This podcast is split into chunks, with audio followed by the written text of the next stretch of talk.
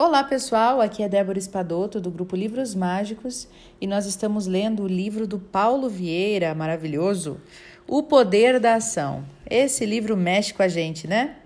Nós estamos entrando na lei número 4 de autorresponsabilidade, que é a lei não se fazer de vítima. Esse, esse texto eu gosto tanto que eu até já fiz, usei ele em algumas lives, né? Algumas lives que eu fiz, porque ele é extremamente sensacional para nos fazer refletir sobre isso. O quanto a nossa máscara de vítima está aí ativa, né? De somos os coitadinhos do mundo e a vida acontece para mim de das piores formas possíveis. Então vamos lá. Não se fazer de vítima. Lei número 4. Muitas pessoas possuem um, possuem um terrível hábito de se fazer de vítima, seja criticando e reclamando, seja se colocando em uma situação de inferioridade e de sofrimento. Por que tantas pessoas se fazem de vítima e praticam a autocomiseração? Existem várias explicações e diversos motivos. Um deles é o seguinte: as pessoas, quando crianças, precisam se sentir amadas e importantes. Contudo, por incapacidade afetiva ou por falta de tempo dos pais, essas crianças não obtiveram esse alimento emocional. Então, um dia, essa criança adoece. E quando os pais percebem que era uma doença um pouco mais grave, voltam-se totalmente para essa criança, com carinho, com atenção, com cuidado justamente o amor que a criança tanto almejava. Passam-se dias, ela fica sã e mais uma vez as coisas voltam a ser como eram antes. Ela melhorou. E aí os pais já não têm mais aquele cuidado com ela, aquela atenção, aquele carinho, e ela já não percebe mais aquele amor que ela desejava deles. Acabou. E como é normal na primeira infância, mais uma doença surgiu e novamente todas as atenções se voltaram para a criança. Carinho, atenção, cuidado, gostos, vontades. Mais uma vez ela sentiu a plenitude de ser amada e de ser importante. A repetição desse ciclo deixou um aprendizado inconsciente nessa criança. Quando eu sofro, quando eu fico doente, quando eu fico debilitada, eu passo a ser amada, eu passo a ser amparada eu passo a ser querida. Quando eu estou boa, saudável, ninguém liga para mim, ninguém se importa comigo. Nós crescemos e nos tornamos adultos racionais. Porém, gente, aquela criança continua lá dentro de nós, ansiando por atenção, por carinho, querendo se sentir importante, se sentir amada. E para conquistar tudo isso, o caminho já foi aprendido na infância. Qual era? Basta sofrer ou mostrar que está sofrendo, que supostamente as pessoas prestarão mais atenção, cuidarão, darão mais carinho. Isso costuma até ser verdade, por um curto espaço de tempo. E como um vício, novamente esse adulto carente e infantilizado sairá em busca de sabotar, de sabotar a si mesmo, e de levar a sua existência ao declínio, se prejudicando somente para colher a atenção que deseja. Para isso, mostrará a quem lhe der ouvidos que está sofrendo, que está em crise, que sua vida é muito difícil. Vai relatar com uma incrível riqueza de detalhes como as coisas estão difíceis em casa. As contas atrasadas, carência. é, sofrimento, carestia, abandono, um casamento fracassado e assim por diante. E as lamentações continuam. O afeto e a atenção, obtidos dessa maneira, porém, são fugazes, ou seja, logo as outras pessoas retomam seus afazeres, seus afazeres da sua vida, esperando que a outra pessoa faça a mesma coisa. Contudo, ela está tão envolvida em sua vitimização que ela fica apenas à deriva, aguardando a próxima oportunidade de se apresentar como grande sofredora das circunstâncias.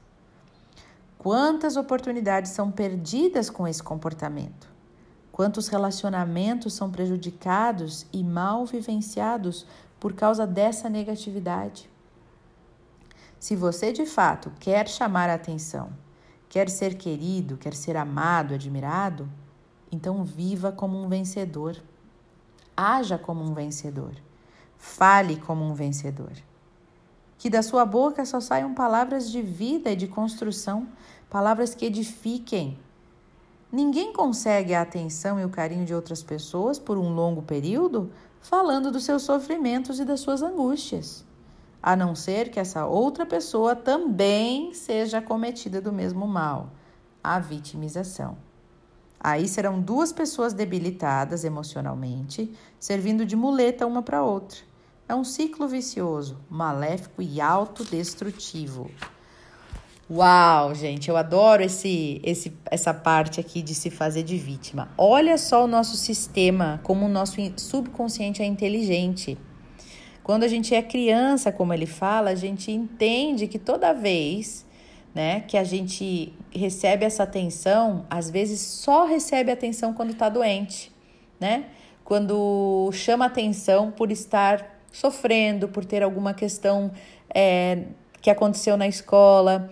E os pais que estão aí de plantão, eu ainda não sou mãe, mas os pais que estão aí de plantão, prestem atenção no quanto vocês estão prestando atenção nos filhos quando tudo está bem, né?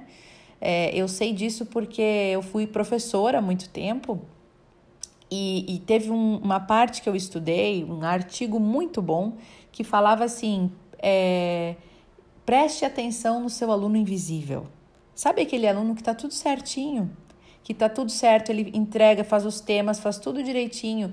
Não o melhor da sala, mas aquele aluno que está tudo certo com ele, que ele não se destaca nem pelo por ser maravilhoso e nem por por fazer bagunça ou por não fazer nada. A gente tende a esquecer o que está indo bem, o que está certinho, o que está dentro do normal. E muitos pais fazem a mesma coisa com aquele filho que não dá trabalho, que está indo bem na escola, que está fazendo as coisinhas dele, que está brincando direitinho, que está comendo, que não apresenta nada de problema. Porque a gente está muito treinado a dar atenção, a prestar atenção no que está errado. Ai, ficou doente, pronto. Ai, deu um problema na escola, pronto, escuta o filho. Ai, brigou com um colega, pronto, conta.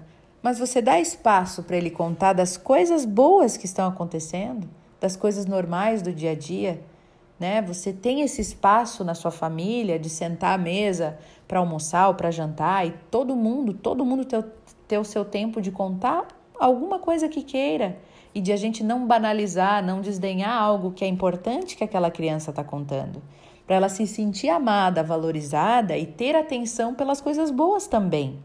E não assim, ah, tá tudo certo com ele, tudo certo, não precisa falar, não precisa nada. Opa, aí quer dizer que essa criança ela vai estar tá associando um momento de atenção mais é, mais profunda quando ela está doente ou quando ela fez algo errado, aí ela percebe que ela ganha atenção. O que, que vocês acham que essa criança vai fazer quando for adulta? ela vai inconscientemente ficar presa ao fato de que quando ela faz alguma coisa errada, ela chama atenção, as pessoas anotam. Quando ela se envolve em problemas, as pessoas anotam ela, ela chama atenção. Mas não pelas coisas boas ou por ser simplesmente estar vivendo de forma normal e ela ter uma, um amor, uma atenção, uma valorização por simplesmente estar tá fazendo o que tem que ser feito. Olha o quanto a gente pode melhorar nas nossas atitudes como pais, como professores e como maridos, esposas, namorados, né? A gente dá espaço para o outro falar quando tá tudo bem, quando só quer contar algo de bom que, que, que está fazendo, às vezes a gente não tem paciência. Essa é a verdade. Às vezes a gente não tem paciência para ouvir aquilo que encanta a outra pessoa, aquilo que ela quer contar. Mas se ela quer falar de algum problema que aconteceu, a gente está lá ouvindo. Daí a gente quer ouvir a fofoca, né? Então vamos tentar trocar isso, né? Mudar isso dentro da gente. Ficar alerta para se a gente está dando espaço, valorizando e dando atenção, mesmo quando tudo está bem. Um beijo no coração de todos vocês e até o nosso próximo áudio.